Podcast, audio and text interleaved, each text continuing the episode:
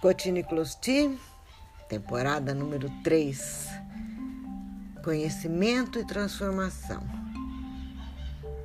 E agora trazendo e sugerindo a vocês alguns questionamentos que ocupam minha mente, meu coração, meu espírito desde sempre e se acentuam à medida que a idade vai me fazendo perceber que as respostas não são tão claras, tão definitivas como como desejaríamos. Vamos dizer que é um momento, essa terceira temporada, de reflexões existenciais, de reflexões a respeito das grandes questões da vida que nós pudemos equacionar minimamente, algumas não nem minimamente, e algumas respostas e algumas grandes indagações que continuam. Como eu disse anteriormente, vou precisar e muito de muita ajuda, porque justamente são as, as questões não respondidas, as questões que estão menos claras.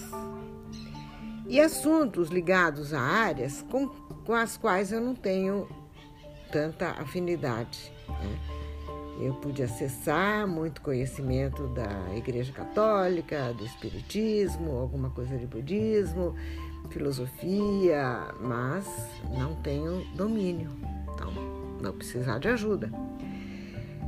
E me chama muito a atenção o pensamento recentemente desenvolvido, recentemente que eu digo é no século XX, final do século XX, dentro da Igreja Católica como se fosse uma vertente, né? uma visão nova dentro da Igreja Católica Apostólica Romana chamada Teologia da Libertação. Sobre isso, muita coisa eu já acessei, algum conhecimento eu tenho e algumas pessoas eu conheço que podem ajudar e muito.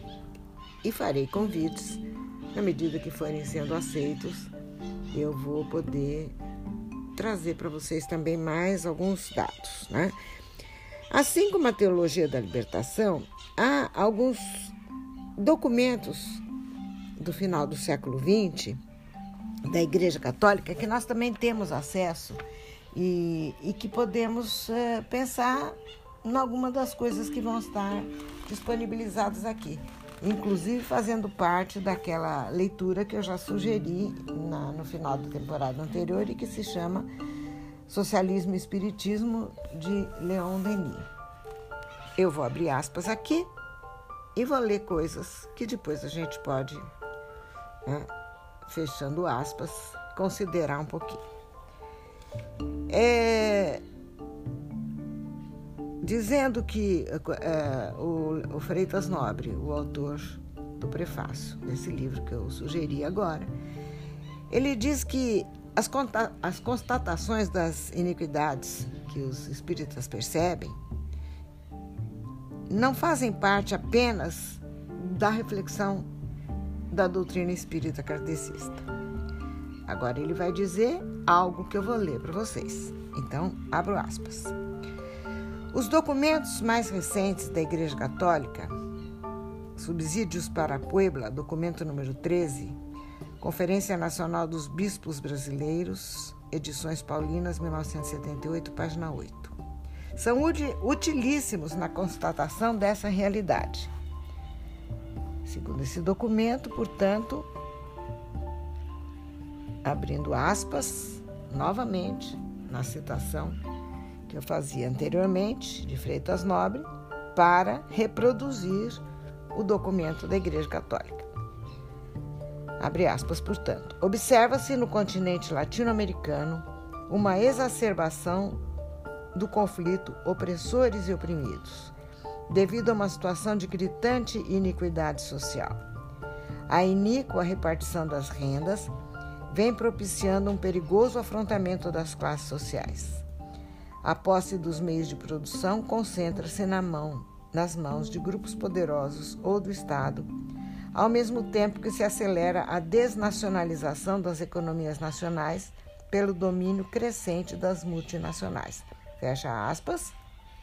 Vou explicar para vocês que esse trecho lido agora, os três parágrafos lidos agora, são algo destacado desse documento de Puebla, é, assinado por bispos católicos, uma conferência em 1978. Isso aqui eu poderia esmiuçar um pouco mais, poderia ler mais trechos, é, mas, mas é, o que, é o que me intriga, justamente. É o que me intriga, justamente. Como a gritante iniquidade social não tem resposta. Parece não ter resposta. E, da minha parte, é sempre essa indagação: até onde vai a nossa responsabilidade? O que é pertinente a cada um de nós? O que é pertinente a grupos organizados? Qual o papel de organizações, de movimentos, de pessoas que pensam igual? Porque se nós ficarmos apenas restritos ao que pensam grandes pensadores como Platão, Thomas Morris, Engels, Marx e tantos outros, né? é, cada um vai dar a sua explicação para aquilo que acontece de desastroso na sociedade humana, mas e cada um tem uma proposta de, de modificação disso. Surgem ideologias, surgem utopias, surgem pensamentos conciliadores, surgem pensamentos é, conflitantes ao extremo. E, e aí, é, volta e meia, a gente recorre novamente ao pensamento do próprio Jesus Cristo, que pregava bondade, pregava misericórdia, pregava compaixão, pregava amor, pregava justiça. Muito bem. Além de São Francisco de Assis, com todo aquele despojamento, com o exemplo de doação da própria fortuna, de renúncia à própria fortuna, o, a crítica ao apego, a crítica à ambição, a crítica ao materialismo. Né? E à medida que a gente avança um pouquinho no pensamento espírita, percebemos que é uma doutrina que prega modificação de toda uma sociedade a partir da reforma íntima, a partir da reforma de cada pessoa, a partir da forma como cada um se posiciona com firmeza, com segurança numa sociedade, tanto no seu trabalho, tanto na sua vida empresarial, tanto na sua vida financeira, como na sua vida propriamente é, religiosa, dentro de casa ou numa igreja que não distingue o comportamento ético, cristão, moral, religioso e amoroso, fraterno, não distingue. É, ele não considera que o mundo funciona de um jeito incompatível com a sua fé. Ele faz de tal forma que a sua fé não seja nunca conspurcada, corrompida e que a sua consciência não aceite um comportamento íntimo, é, com os mais próximos, considerado cristão, ético, e com a, o funcionamento da pessoa num nível profissional, político, econômico, possa ser corrompido.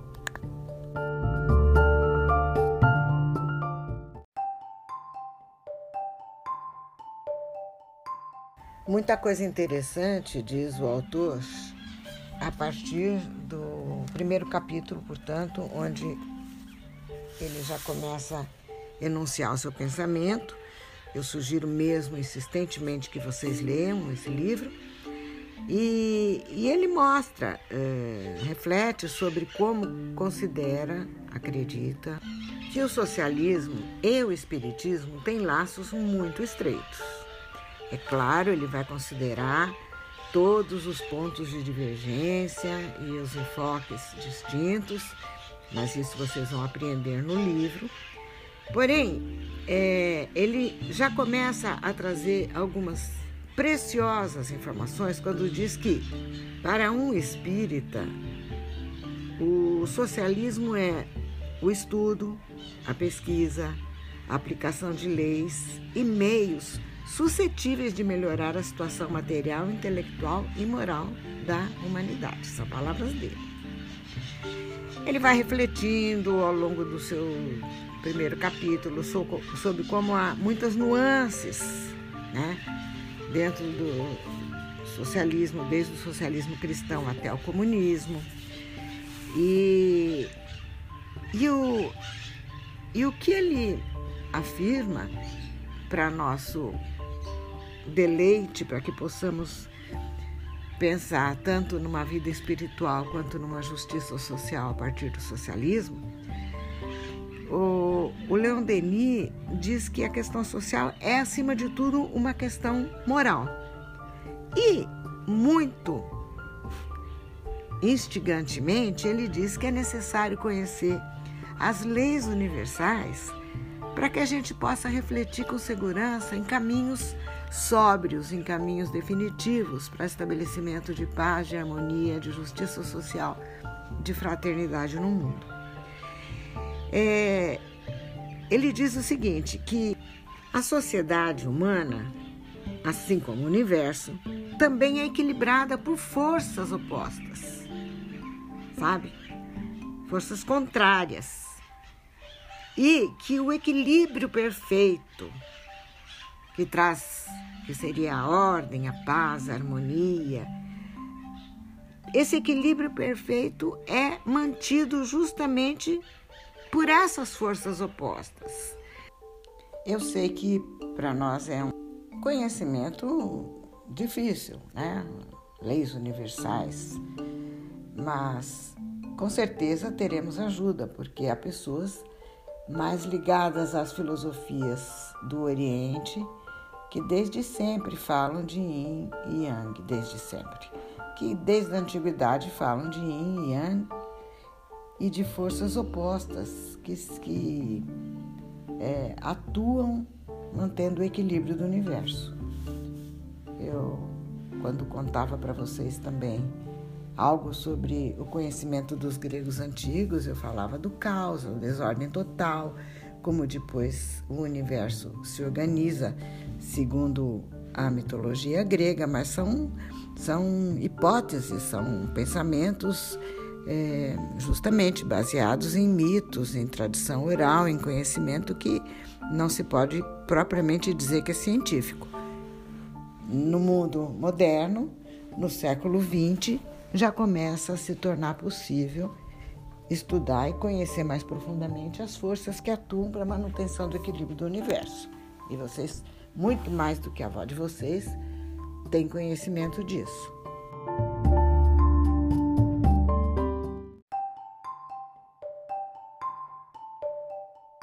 Estou dizendo tudo isso com a permissão de quem já se apresentou dizendo que vai falar do que intriga, do que tumultua o espírito de quem reflete sobre a sociedade, porém com, com ânsia de realização espiritual. Eu vou abrir aspas aqui agora e vou ler um pouco do que diz Leon Denis no segundo capítulo. Abre aspas. Nosso mundo, dissemos precedentemente, é arrastado por uma corrente poderosa para uma era de transformação social. O socialismo, qualquer que seja a opinião que dele se faça, que se o aprove ou que se o condene, tem perseguido seu caminho a despeito das resistências e se tornou uma força com a qual é preciso contar. Ele tem para si o futuro.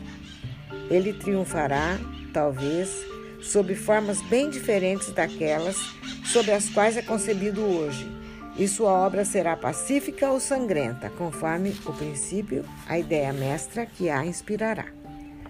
No momento, os socialistas estão divididos em escolas rivais.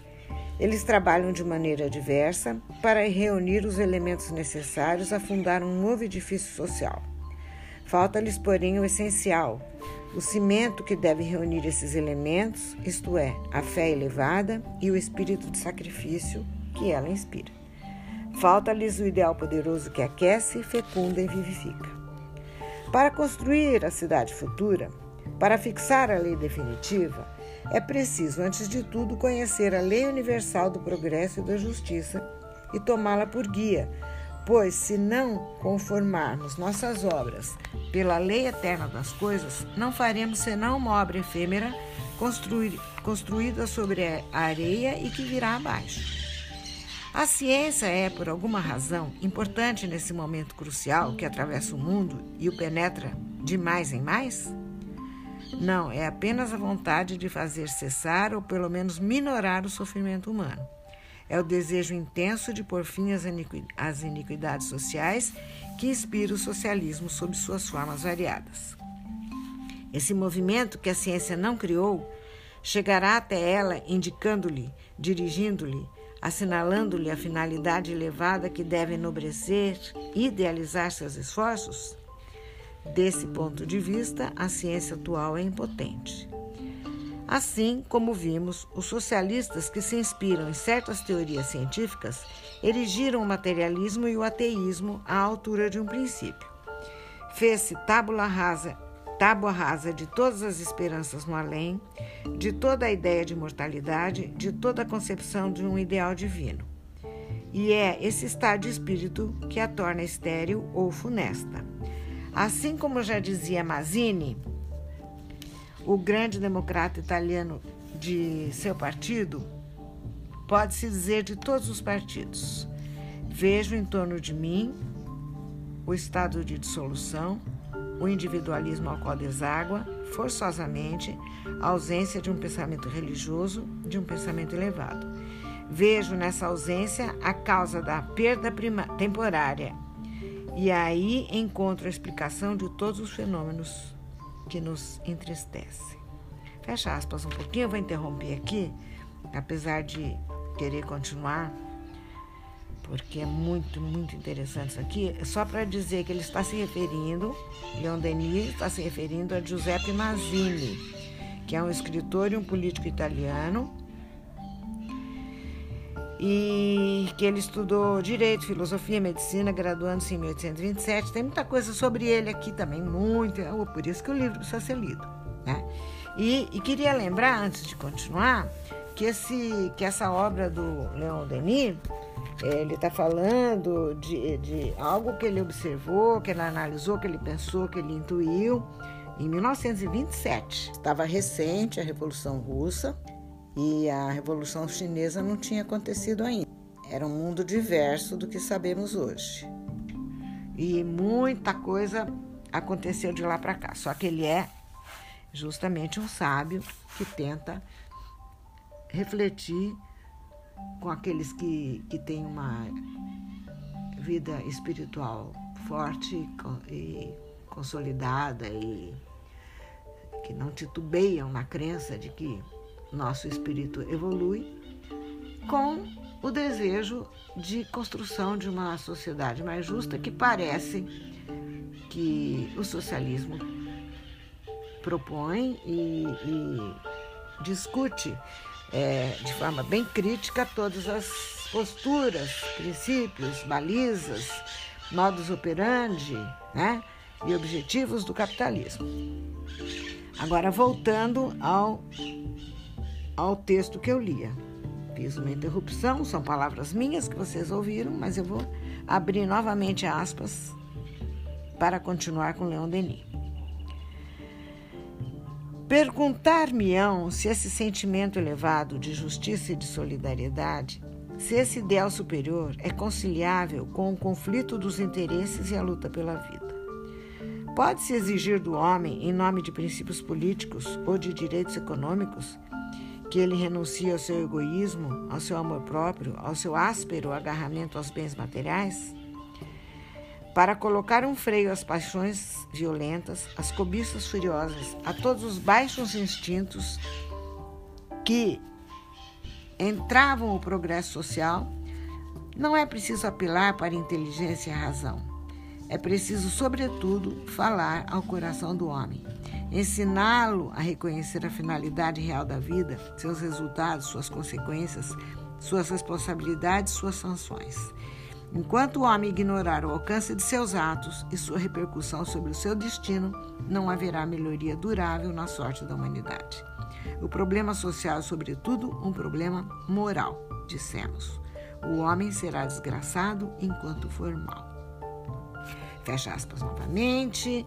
É, esse livro já foi relido inúmeras vezes, ainda assim, quando eu começo, não tenho vontade de parar, mas é preciso que a gente vá aos poucos, né?